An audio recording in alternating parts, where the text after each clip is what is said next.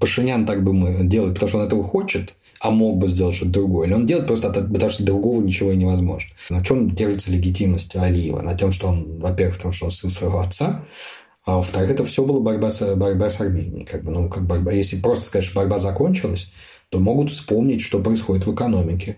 То есть лучшее, что сейчас могли бы сделать власти Азербайджана, это беспрепятственно выпустить всех? Смотря какие у них цели. Нет, если, вы, если, если их цель обеспечить примерно мирное существование с Арменией, то да.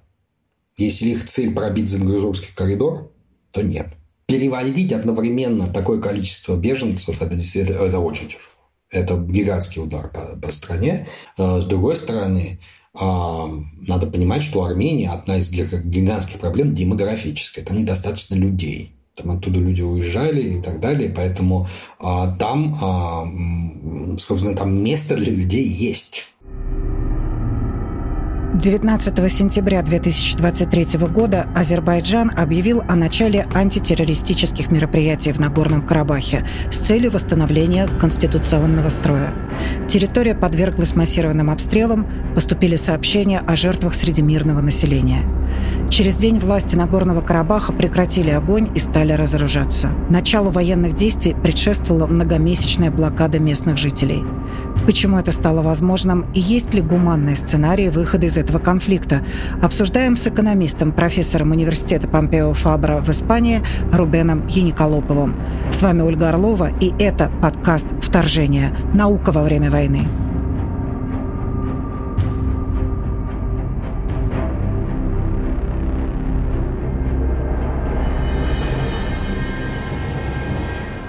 Война в Карабахе имеет несколько, сразу несколько сложных аспектов. И исторических, и этических, и политических, и юридических, и экономических.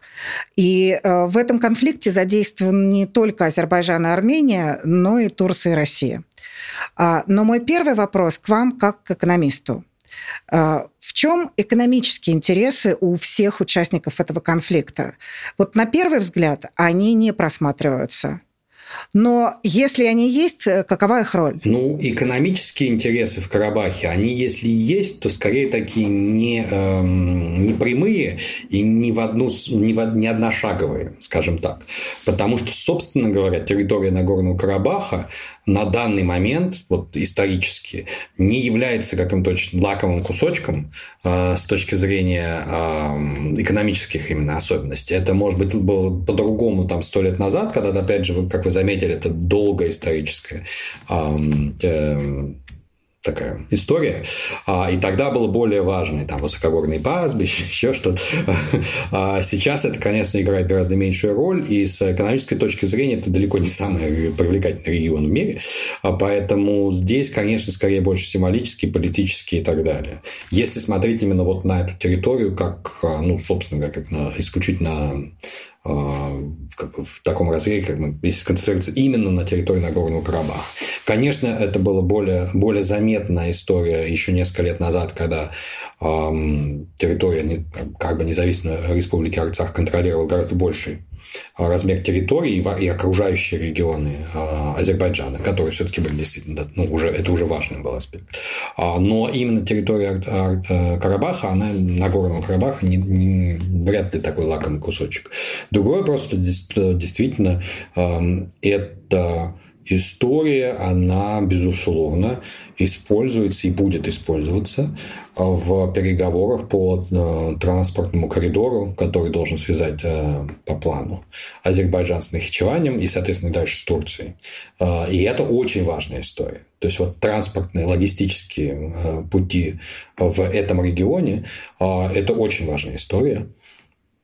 И Карабах здесь является одной из там, многих там, карт в руках, которые используются в переговорах. И в этом плане, вот не прямо, не сама эта территория, но она как э, в переговорном процессе связана с очень большими вопросами логистическими, транспортными, которые, ну, там, там ставки на самом деле очень высокие. Все-таки за Кавказе э, такой регион, который не зря за него столько там сотен лет воюют. это, э, это место, где действительно очень много сходится путей с, э, с логистической транспортной точки зрения. Это очень важный э, регион. Если говорить именно о логистической составляющей, то она скорее важна тут для Азербайджана, Турции и Армении. У России я так понимаю, этой заинтересованности вот такой прямой в логистической этой магистрали особо нет. Но э, была заинтересованность э, прежде всего политического влияния. И э, вот мы знаем, что юридически Арцах – это непризнанная республика, по международным нормам это считается территорией Азербайджана. Э, само существование Арцаха после распада СССР определялось прежде всего поддержкой России. И мы наблюдали, как с приходом Пашиняна э, поддержка России ослабла, если не сказать совсем исчезла.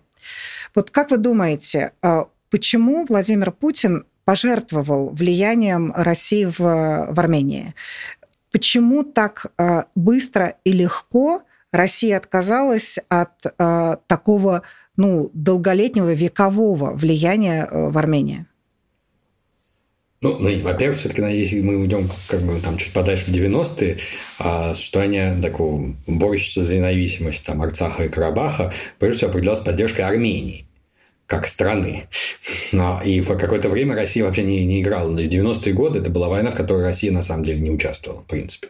А потом, да, безусловно, а, по мере э, изменения конфликта тот факт, что, э, что Арцах и Армения могли удерживать такие большие территории, а, прежде всего объяснялся поддержкой России, потому что тогда это было в интересах России.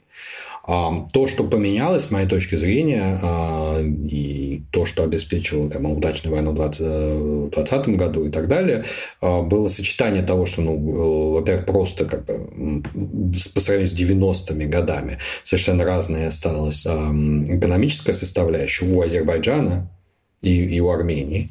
А, поэтому, в принципе, у Азербайджана появился потенциал а, вернуть себе военным путем а, эти земли, особенно при участии, при, при, очень заметной поддержке Турции. И российская позиция, с моей точки зрения, она объясняется гораздо большей степени отношениями с Турцией, с очень большим, крупным и важным игроком, в этом регионе, а, чем, собственно говоря, отношениями с Азербайджаном и Арменией. При всем уважении к Азербайджану и Армении, они воспринимаются как некое вот, вот, ну, две большие по сути, империи, ну, как видящие себя как империи с страной, ну, как бы делают сферу интересов, как прям как в XIX веке. И в этом плане, мне кажется, что основное, что произошло, ну, две вещи. В 2020 году произошло то, что это был сознательный размен, и как бы Россия я уверен, что не из отношений с Азербайджаном, а из отношений с Турцией дала добро а, на начало военных действий. А, а в, в этом вот сейчас уже это еще и наложилось на то, что ну, у России просто нет сил, ресурсов а, отстаивать свое, свою активную роль в этом регионе. У них других, других проблем хватает, на самом деле, просто. И в этом, в этом плане это оказалось и, и слишком затратно, и, и уже как бы не нужно. Это было было, было политическое решение сказать, что это, ну, это сфера интересов Турции, и мы оттуда уходим. Ну вот вы сказали, что это война фактически как в XIX веке. А вот э, заметно Э, ну, такое архаи, как бы архаичная составляющая этого конфликта. А когда началось вторжение России в Украину, тоже э, многие аналитики отмечали архаичность этого, э, неприемлемость такого конфликта в 21 веке, войны за территории, за удержание влияния военным образом. Вот между этими двумя архаичными войнами что есть общего? Общего оно появляется, как только мы понимаем, что Карабахский конфликт – это не просто конфликт между Арменией, Азербайджаном и, а, а, и там, Карабахом, Арцах, потому что, на самом деле, опять тоже надо очень аккуратно проводить проводить там линии, как бы Арцах воспринимал, он, он себя позиционировал как отдельную страну, а не как часть Армении. Безусловно, с поддержкой Армении, безусловно, потому что это прежде всего а, прежде всего а, армянское население, но они себя позиционируют как отдельную страну, поэтому там надо разделять. Если бы это был просто конфликт между Арменией, там, Арцахом и Азербайджаном, это была бы э, история гораздо ближе к, там, к Югославии, скажем, э, конца 90-х, там, середины 90-х, конца 90-х, а чем к э, войне в Украине. Потому что ну, это действительно территориальный конфликт, где, где абсолютно неразрешимая до сих пор а, с точки зрения международного права а, дилемма между правом на самоопределение и территориальной целостностью, а, в, в отличие там, от каких-то других э, ситуаций, там и в Украине нельзя проводить параллель, потому что там есть как хоть какой-то демократический механизм того, что Карабах а, через там, Совет депутатов и так далее, но на самом деле в начале 90-х годов принял решение об отделении. И это как раз когда там такая была катавасия, а, только-только развалился Советский Союз, поэтому очень точно надо выбирать время, когда были признаны границы, не когда там голосовали. Там не такая простая история, как просто а, вначале разделились, а потом кто-то захотел оторваться. Это гораздо ближе действительно к Югославии, где в процессе развала крупной э, страны уже начинается дележ там внутри страны, как проделить границы становится неочевидно. А, и в этом плане как бы вот, ну, меньше, меньше аналогий с Украиной, гораздо больше аналогий с Югославией. А, аналогии ситуации в Украине начинаются, конечно, проявляться только тогда, когда мы понимаем, что на самом деле как там не, не два и не три игрока, а минимум, ну, минимум пять активно вовлеченных, а именно Турция и Россия, э, и баланс долгое время поддерживался тем, что Турция поддерживала Азербайджан, Россия поддерживала Армению, и это была такая патовая ситуация. А, как бы это уже там можно там потом размышлять, э, были ли виноваты там армянские старые власти, тогда, когда они пытались разрешить эту ситуацию, тогда прийти к какой-то договоренности с Азербайджаном. А вопрос, было это возможно или нет, он такой открытый. А, но как только мы понимаем, что на самом деле там еще два крупнее, крупных очень игрока э, задействованы, то вот тут уже начинаются эти аналоги имперские и так далее, потому что, конечно же, ну, в итоге по то, как развивался конфликт, очень сильно зависело от позиции Турции, от позиции Азербайджана, э, от позиции России, от позиции Турции в смысле поддержки Азербайджана, от позиции России в смысле поддержки или не поддержки Армении. И вот тут уже как бы, ну, вот тут уже другие соображения, тут решения как России, как и Турции, они действительно уже, вот эти решения, они скорее в логике 19 века. А решения между Арменией и Азербайджаном, это на самом деле, как бы, даже не сказать 20 21 я бы сказал, что 22 века. Вот эти конфликты, они всегда будут. Я боюсь, к сожалению. А, всегда были, всегда будут. Но это в каком-то смысле более понятный, человечный и, и ну, как бы объяснимый конфликт. То, что э, сейчас последний э, военный конфликт э, начался сразу после встречи Эрдогана с Путиным, вряд ли это можно назвать случайным. Известно ли, что стало разменной монетой? То есть это не могло произойти. Все, все понимают, что это не могло произойти без согласования с Путиным. Известно ли, что именно как бы стало ценой э, вторжения э, вот сейчас конфликта в Карабахе? Я думаю, что, во-первых, это просто как бы надо было под, как бы, галочку поставить на том, что и так очевидно, что у России просто нет ресурсов э, и желания э, участвовать в этом конфликте. Он как бы просто сейчас другие проблемы э, у России. Но а, трудно себе, трудно себе но, представить, но, что да. Путин не торговался. Ну, в смысле, там, там немного надо было предложить взамен. Я в этом смысле, что ставки были не такие высокие, а ставки, ну, это основное, это, конечно же, продолжение поддержки. Турция будет продолжать поддерживать Россию в, в, в этом конфликте с точки зрения такой транзитной страны, а, экспорта, финансовых потоков, а, открытых границ, там, участвование в, участие в зерновых переговорах и так далее. А, у Турции очень такая прагматичная позиция, она как бы и вашим, и нашим. Она абсолютно не... Ну, мы видим, что она пытается просто извлечь максимальную выгоду э, из этой ситуации для себя. А, и в этом смысле, как бы, ну, я не знаю, какие могут быть гарантии. Я, в принципе, не могу понять, какие бы, как могут быть гарантии двух так, автократических империй, э, потому что слово автократов вообще мало. А, но какие-то ну, обещания, во всяком случае, видимо, того, что Турция будет поддерживать, может быть, какую-то военную помощь. Это, такое, это уже открытый вопрос. А, они, скорее всего, были. А не только Турция. Есть подозрение, что, в общем-то, и с Ираном тоже договаривались. Потому что, ну, по сути, очень странные констелляции фактов, но Иран был, наверное, страной, которая наибольше поддерживала Армению, несмотря на то, что это страна, которая, собственно говоря, а, завоевывала Армению чаще всего, больше всего, наверное, если смотреть на все историческое. Но просто сейчас так э, сложилась политическая констелляция, что Иран наибольшей поддержкой а, Армении пользовался. И э, тот факт, что Иран вообще просто промолчал в этой ситуации, я думаю, что это тоже связано с тем, что сейчас Россия как бы с Ираном в а чё... дружеских отношениях. Что они договорились чем... предварительно. Да, да. Может, даже прямо в этот момент Балак там Шойгу был.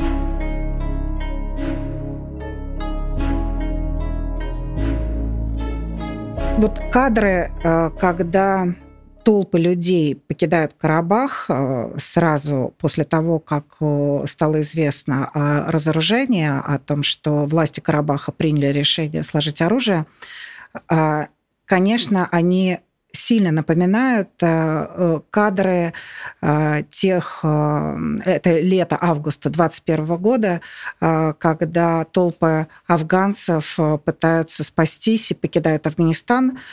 И мы помним это, это, это видео с самолетом, когда люди хватаются за крылья самолета, чтобы пытаться попасть внутрь и спастись. Здесь какие-то аналогии неизбежны. И мы знаем, что те люди, которые что, и что риск и страх этих людей был оправдан, потому что мы знаем, что произошло в Афганистане после того, э, как Соединенные Штаты вывели войска. И э, мы знаем, что было, э, как Талибан устанавливал снова порядки, что было с светски ориентированным населением, с женщинами в Афганистане после этого.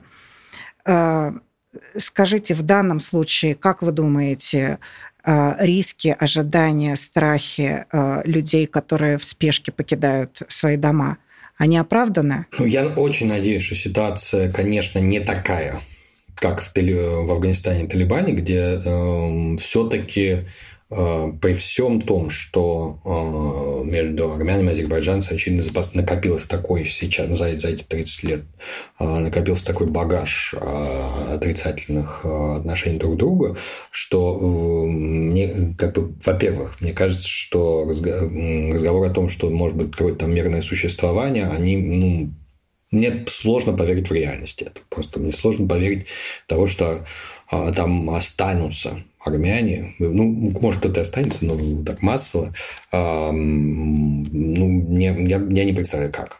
В силу обстоятельств. А, более того, как бы я не очень верю в Э, заявления Алиева, такие супер миролюбивые вчера, о том, что вот как бы приходить к нам, а тут э, входит любитель э, как граждан Азербайджана, мне тоже с этим очень сложно в это поверить, учитывая просто, опять же, действительно накопившееся за это время отношения азербайджанцев к армянам. Поэтому там я ожидаю, что, конечно, вот то, ну, это можно по-разному называть, но это как этническая чистка, а то, что в этой территории практически не останется армян, мне это представляется неизбежным. Я не понимаю, как там может быть по-другому. Вопрос, как это будет происходить. А, правда, один вариант, наверное, самый травоядный, это тогда, когда просто людям дадут спокойно уехать, забрать свои вещи а, и эвакуироваться в Армению, что, скорее всего, нас ожидает, это будет толпа беженцев в Армении. И это самый, ну, на данный момент, наверное, для жителей Арцаха, Карабаха, это самый, самый оптимальный, как бы оптимистичный, скажем так, вариант развития событий, а, который, в общем, далеко не гарантирован. И а, эта территория будет просто заселяться азербайджанцами? Да. Ну, а как иначе? Ради, ради чего устраивалась эта война? А, ну, я просто не вижу альтернативы. А что вы думаете о позиции Европы и США в этом конфликте?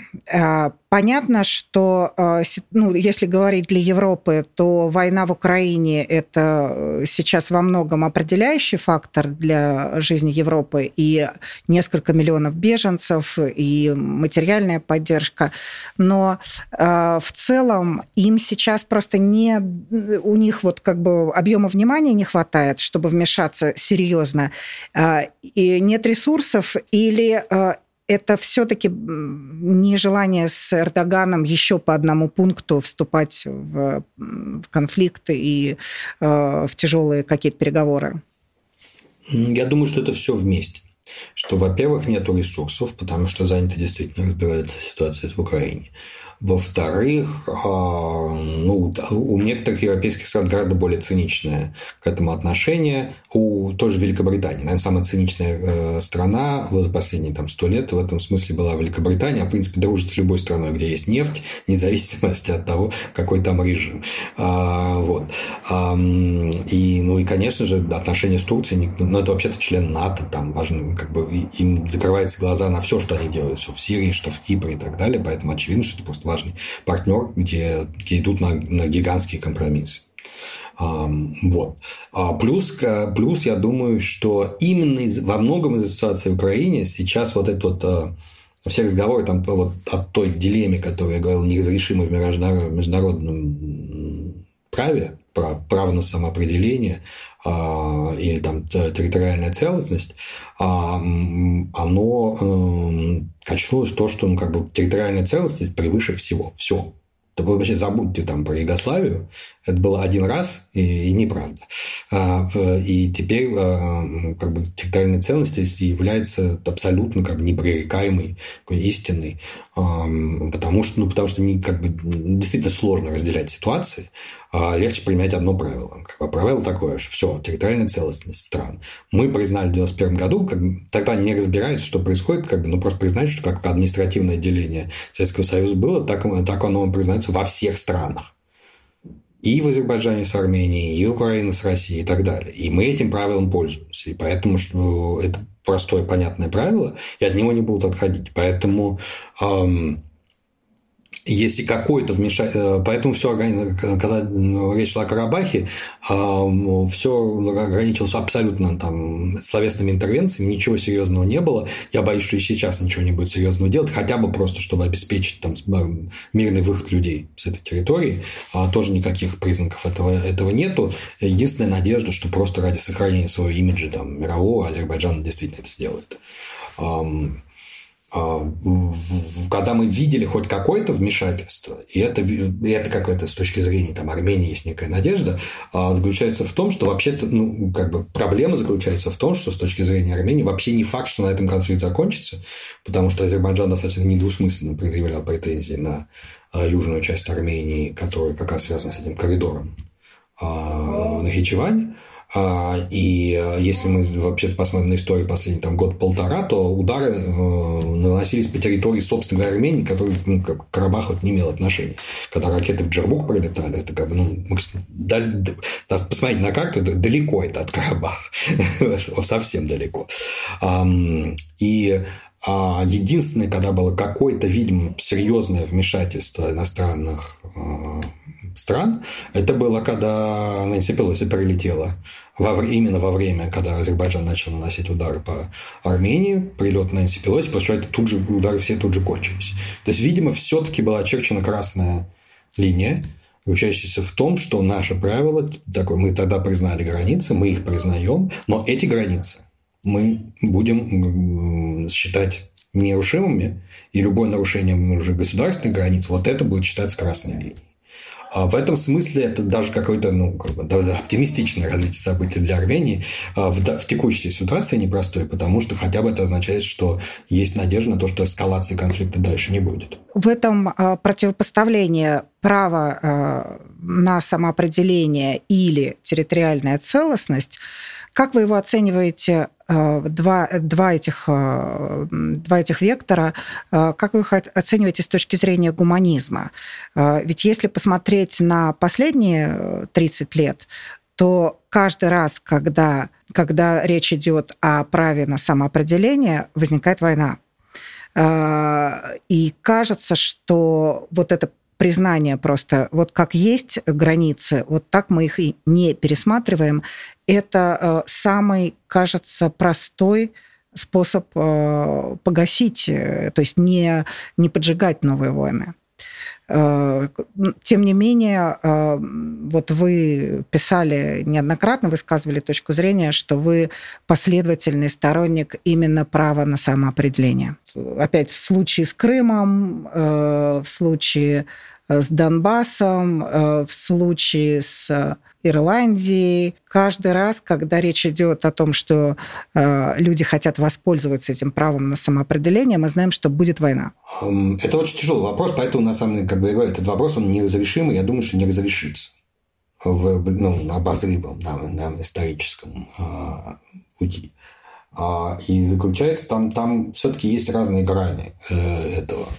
Э, потому что Одно дело все-таки, когда мы говорим о ситуации, в которой э, меньшинство хочет отделиться, потому что эм, его, как бы его права и свободы не соблюдаются на территории текущей страны. Э, и, и тут выбор между, ну, как бы, собственно говоря, э, ну, иногда просто выживание, а иногда просто там, равного, равного положения. И, в принципе, это можно отнести там, к курдам в Турции и так далее. А, и это, и, это бы, и это обычно основное требование. То есть, если мы уходим, опять же, там, исторически, то, то в большую часть случаев это а, борьба меньшинств за, просто за то, чтобы у них были равные права с большинством.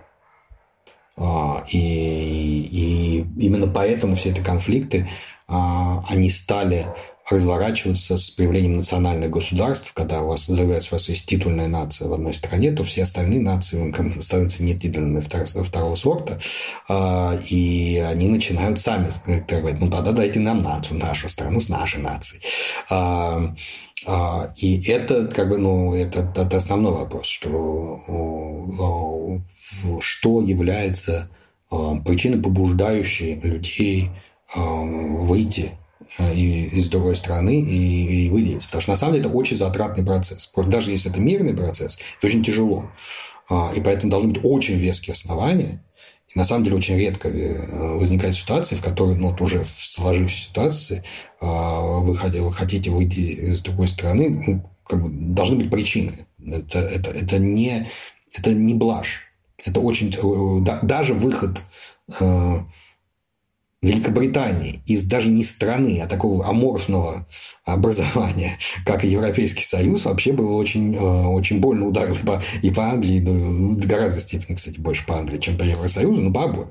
А, поэтому надо э, иметь очень веские основания, и как бы моя позиция заключается в том, что ну, если уж людей довели до того, что они действительно хотят отделиться, пол осознавая, таким спокойным процессом, когда люди осознанно принимают это решение, а не вот так вот там шашкой на голову, а, то это означает, что какие-то должны быть очень серьезные основания для того, чтобы а, отделиться. Потому что, ну, ну действительно, все понимают все издержки этого процесса. Но у нас есть совершенно другой пример. Это э, очень мирный, сознательный э, развод, развод Чехии и Словакии. Да, но это единственное, как, как, знаете, как, если исключение подлежащие правила, то, ну, единственный тихий мирный развод, который на самом деле тоже случился тогда, когда происходил развал всей системы вокруг, и перечерчивались все границы, поэтому на самом деле а, тогда еще не было вот того равновесия, скажем так, равновесия еще не было, поэтому там поэтому издержки на разделение на самом деле были не такие большие. Если бы вот сейчас уже, когда все уже устаканилось, и все там члены и не члены Евросоюза, там все это все ну, сейчас что-то как-то поменять где-то границы, это очень большие затраты. Тогда уже, когда уже бардак такой, то, во-первых, издержки были меньше, во-вторых, действительно было какое-то две, две равно, э, как бы равноценные части, ну, в каком смысле, страны, решили, давайте жить, э, жить, э, жить раздельно, тем более, что все равно будем жить там в Европе вместе, как бы не так далеко.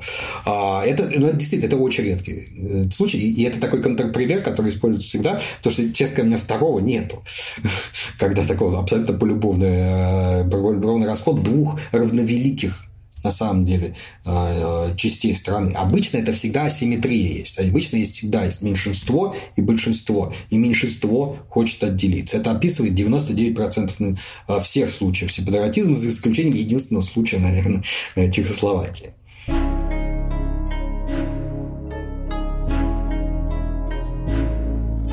За последние 30 лет даже ну, сначала вот первые были годы э, войны, конфликты до 94-го, по-моему, года, они шли до 96-го.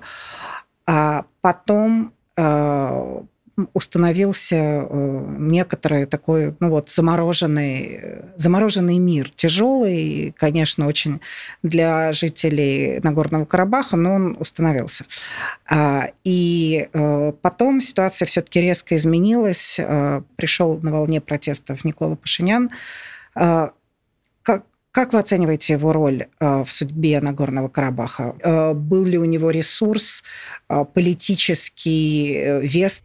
Это очень хороший и сложный вопрос, на который, на самом деле, конечно, у меня нет однозначного э, ответа.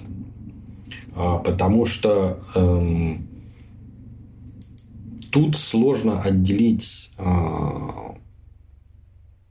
изменения, которые произошли из-за того, что пришел Пашинян, к, э, с изменениями, которые прошли в окружающем мире. Как я говорил, мне кажется, что критичным на самом деле случился вовсе не приход Пашиняна – а, а изменение конфигурации Россия-Турция. А, и это было ну, фундаментально, и это сыграло важнейшую роль. Вопрос э, вот, уже такой менее праздный. Часть в том, можно ли добиться было что-то, чего-то другого в, этом, э, в этой конфигурации. То есть, очевидно, э, то для меня достаточно очевидно, что та ситуация, которая была до 2020 года, когда Армения, Армения и Арцах вместе контролируют там 30% Азербайджана и, и, и сидят там, а, она была не уже не могла поддерживаться в, в течение долгого времени. Она была не жизнеспособна. Она была абсолютно не жизнеспособна. Ну, надо было понимать, да, собственно, и раньше, я думаю, руководство Армении, еще до Пашиняна, что что-то, как, как-то, какое-то решение этой проблемы надо, надо э, находить и находить какие-то компромиссы. А я подозреваю, что тогда можно было достичь более, более каких-то выгодных для населения Арцаха и Армении а, компромиссов. Мол, вполне возможно, там размен территории, получение как бы, что того, на что бы пошел и Азербайджан тоже. То есть вы хотите сказать, а... что торговаться надо было раньше, когда была Конечно. чуть, чуть более сильная, сильная Конечно. переговорная позиция? Безусловно. Когда вы знаете, что ваша переговорная позиция находится вообще, наверное, в максимально возможной точке, Дальше может быть только хуже. И торговаться надо сейчас. А, а не считать, что так будет замечательно всю оставшуюся жизнь. Нет, не будет. Но это достаточно было как бы понятно, что это нестабильная ситуация. Поэтому мне кажется, что я, у меня скорее больше претензий к предыдущему руководству. А, или, может быть, к Пашиняну, когда он только пришел а, у него была еще. То есть, до, как бы это до 2020 года, пардон. А уже после 2020 года ситуация совершенно другая. А после 2020 года очевидно, значит, что Россия самоустранилась, что Армении просто нет военных ресурсов на самом деле. А, полномасштабно, ну, как бы, а, как бы можно что-то там дел, делать, но победить там, очевидно, ну, как бы, мне кажется, что очевидно. Я, на самом деле, мы не знаем соотношения там эм, войск, но из всего, что, как бы, что я наблюдаю, как было ощущение, что там перевес гигантский, ну, стал в какой-то момент после того, как Россия ушла и, перес... и не только ушла, а отказалась передавать вооружение Армении, в том числе те, которые, за которые были уже заплачены деньги. А вот э, это сыграло тоже э, очень важную роль. И тогда, на самом деле, вот уже, вот уже было понятно, что есть как бы большой такой выбор между а, тем, чтобы, ну, по сути, сдать Карабах, Э, э, или пытаться за него там бороться, э, и чтобы Армения пытался поддерживать. И здесь, ну, здесь уже очевидно, что это была стратегия Пашиняна на то, чтобы сдавать Карабах. А, и мне кажется, что он как, бы, как минимум мог выторговать гораздо больше. То есть мне кажется, что я, я не понимаю, что он, как бы, что он получил взамен.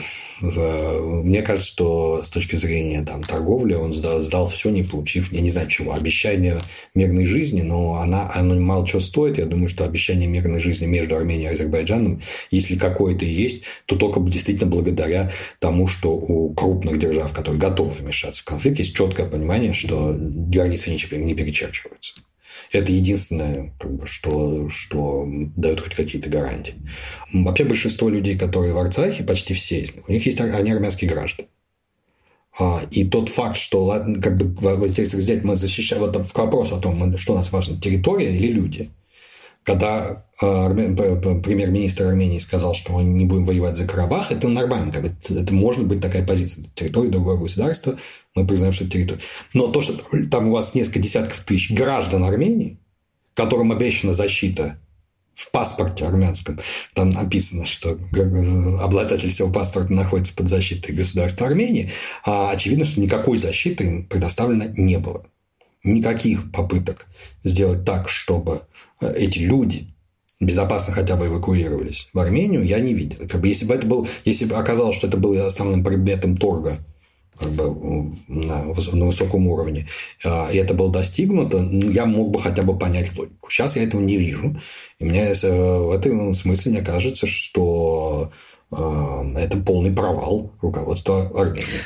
А давайте, э, если мы рассмотрим э, сейчас вот в этой ситуации наиболее оптимистичный сценарий, э, что жителям Нагорного Карабаха дадут мирно уйти, забрать все, что они могут забрать, и они, естественно, попадают на территорию Армении. А вы теперь, я снова возвращаюсь к вам как к экономисту, скажите, вы как экономист для Армении, вот с тем количеством беженцев, а для Армении все-таки примерно 120 тысяч жителей, насколько я понимаю, это, это очень большая, э, большая цифра, да, человек.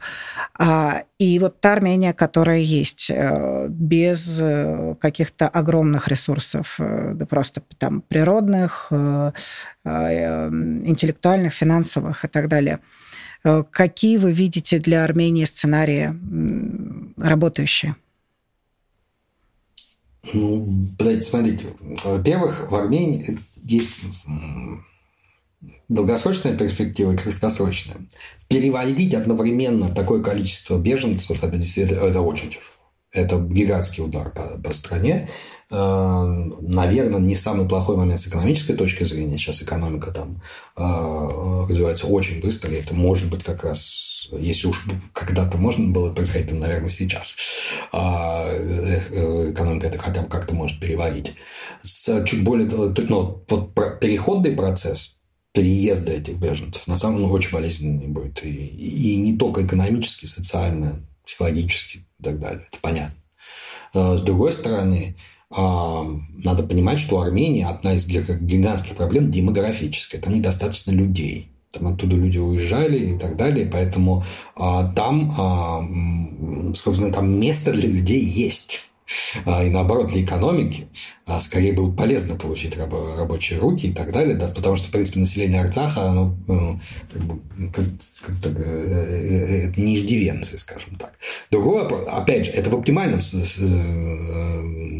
ситуации, потому что я-то боюсь более, более с моей точки зрения, реалистичного, что дети, женщины и старики уедут. А вот мужчин выпустят ли, это огромный вопрос. И всех, и кто, кого посадят, а кого нет, это как бы, под, под обеспечением конституционного порядка мы знаем, проходят очень многие вещи. И вот здесь у меня большие, очень большие вопросы к тому, как все это будет реализовано. Поэтому, конечно, если беженцами будут одни дети, женщины и старики, то это просто гигантский удар. Э, по армянской экономике. Если будет оптимистичный сценарий, как вы сказали, когда и мужчинам тоже дадут спокойно уехать, то это ну, как бы, ну, трудоспособное население. Я не хотел сказать, что женщины не являются трудоспособным населением, но когда они одни а, уезжают и должны поддерживать свою семью, это гораздо тяжелее, конечно. А если это полноценная э, возможность уехать всем семьям, не разлучая людей, то это в какой-то уже чуть-чуть процесс будет болезненным, но если это переварить, то это, ну, скорее, хорошая новость для Армении. Ну, я как бы цинично уже, просто как трудовой ресурс, хороший, очень ценный. Вообще жители Арцаха никогда не как бы считались всегда достаточно такими активными, предпринимательскими, продвинутыми. А, все гордятся количеством там, маршалов и академиков, которые вышли с этой территории. Поэтому это, в общем, очень хороший, ценный, ценный человеческий ресурс.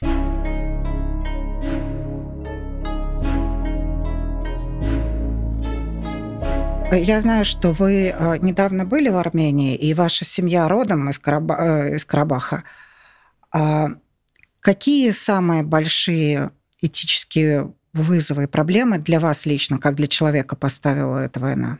Нет, ну, во-первых, для меня просто этический рациональный вызов – это действительно понять, что можно было сделать в этой ситуации чтобы, опять же, с э, позиции качества жизни людей, э, людей, которые жили в Арцах, что было возможным, какие возможности были упущены, и, и, и отличить вот от, ну, как бы, когда мы разговаривали там про Пашинян и так далее, все, все показывают пальцем на премьер-министра. На самом деле это относится ко всем гражданам Армении. Я, я например, еще и гражданин Армении. А, а, Вы гражданин Армении? Я гражданин Армении, да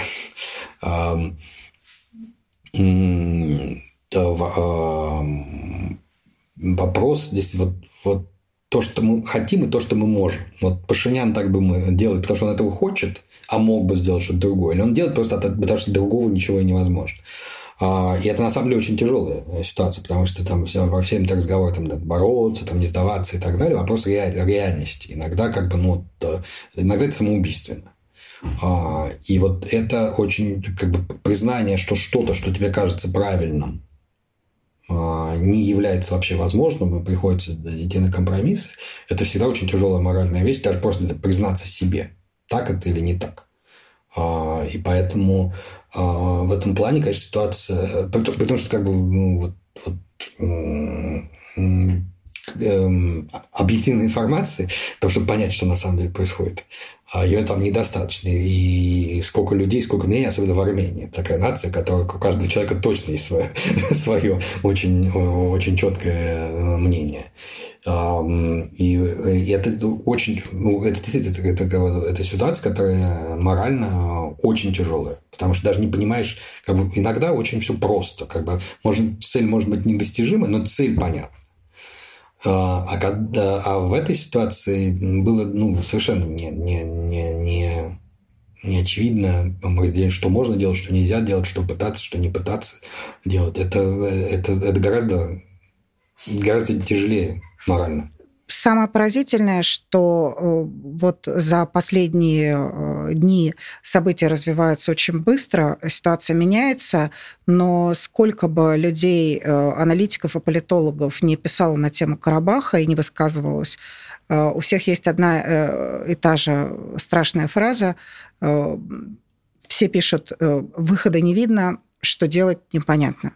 Я тоже, я, я, вот, я, вот я то, что... примкнуть к кругу, кругу экспертов, которые говорят, что я не вижу то, нормального. То, что произошло, вот то, что произошло а, в последние дни, а, можно, а, с одной стороны, воспринимать как конец, а а, друг... или наоборот, а, это только начало.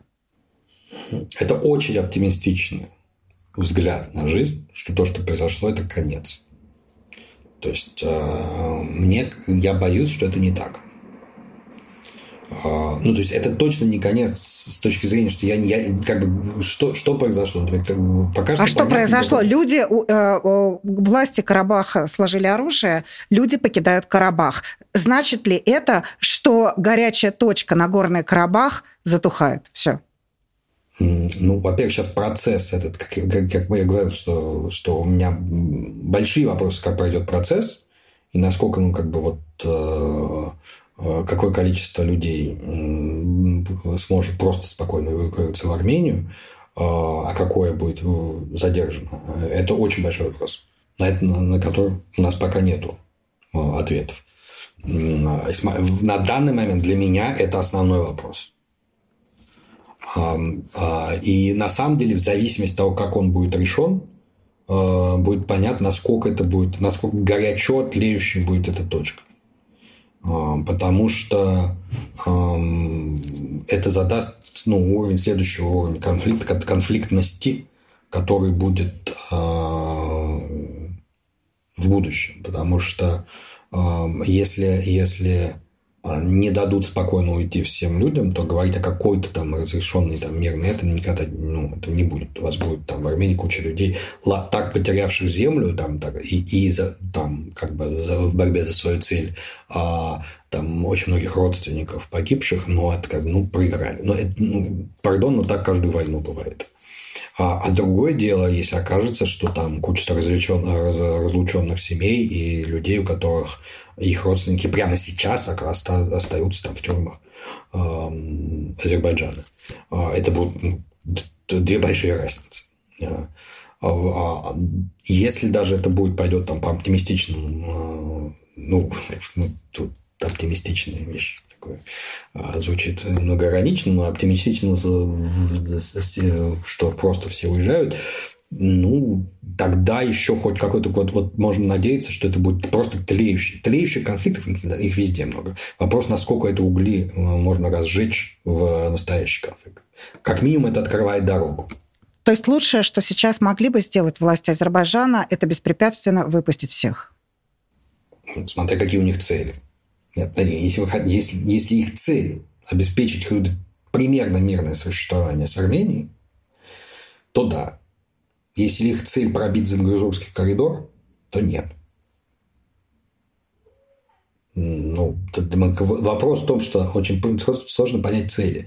Особенно сложно понять цели в диктаторских режимах, а, коим является Азербайджан, да и, по сути, Турция а, тоже. Потому что в демократии там хотя бы... Мы, что происходит в Армении, понятно. Там люди кричат, ходят, орут и заявляют о своих целях. Вы там можете спорить о том, какая доля людей поддерживает одну позицию, какую другую. Там понятно, там идет дискуссия. А, в автократиях не идет дискуссия. Поэтому вы не знаете, что они хотят. Это все политика закрытых дверей. А, поэтому это делает их, а, непредсказуемыми, и, б, заставляет не верить их словам. Потому что они не ограничены ничем. Демократиях худо-бедно то, что вы заявляете, там публично подписываете договор, потом очень от них сложнее уйти. А, это можно, но издержки больше. В автократиях это ничего не стоит.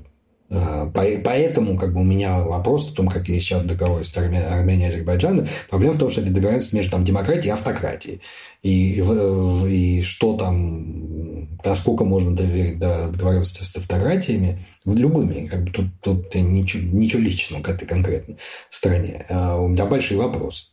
Это поддерживается только, ну, по сути, поддерживается только третьими силой, причем в данном случае третьих сторон. Третьих сторон пока что там осталась одна Турция. Остальные самоустранились. А, и как в такой, в такой ситуации искушения с точки зрения текущих властей Азербайджана, а, они очень большие. Тем более, что, ну как, на чем держится легитимность Алиева? На том, что он, во-первых, потому что он сын своего отца, а во-вторых, это все было борьба с, борьба с Арменией. Как бы, ну, как борьба, если просто сказать, что борьба закончилась, то могут вспомнить, что происходит в экономике, насколько куда идут ресурсы от нефти и какую роль играет семья Алиева в экономике Азербайджана. Это опасно.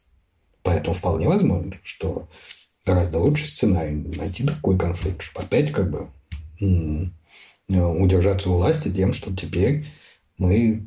А другая цель. Теперь надо присоединять наш анклав Нахичевани к, к Азербайджану. А, вот, это сценарий, который, к сожалению, мне кажется реалистичным. Сколько, как вы думаете, по времени, если есть сейчас возможности вообще прогнозировать что-то, говорить о сроках, а, сколько, даже, э, сколько может пройти времени, когда мы увидим куда этот вектор повернулся, чего хочет Азербайджан все-таки, более э, мирного решения или наоборот продолжения конфликта и уже с теми внутриполитическими э, целями, о которых вы говорили. Как быстро мы это поймем? Ну, какие-то сигналы будут очень быстрые, на самом деле. Потому что вот то, что происходит с жителями Э, Карабаха, это будет понятно вот сейчас. Ну, там не может быть, как бы они, они там блокированы, у них еды нет, ничего нету. Это ситуация как должна разрешаться, то есть сейчас. А, и это, я думаю, мы увидим в ближайший, ну, там, месяц, два. Там, это будет очень хороший сигнал. а, того, что происходит. А, но опять же, как бы, то есть точно будет видно, если все плохо. А если даже будет казаться, что хорошо, это в любой момент может развернуться. Я повторяю, проблема в том, что это непредсказуемость таких режимов. А, поэтому... А, и, а дальше как бы вот... Проблема в том, что дальше это может казаться, что все хорошо очень долго и может развернуться в любой момент. Это подкаст «Вторжение. Наука во время войны». С вами была Ольга Орлова, звукорежиссер Андрей Бычков. И я напоминаю вам, что все материалы нашего проекта «Т-инвариант. Медиа академического сообщества» вы всегда можете найти на сайте t-inвариант.org, а также слушать наши подкасты на всех аудиоплатформах и на YouTube-канале «Т-инвариант». Каждый ваш лайк и каждый комментарий позволяет нам дотянуться до нового слушателя и читателя. Давайте держать связь.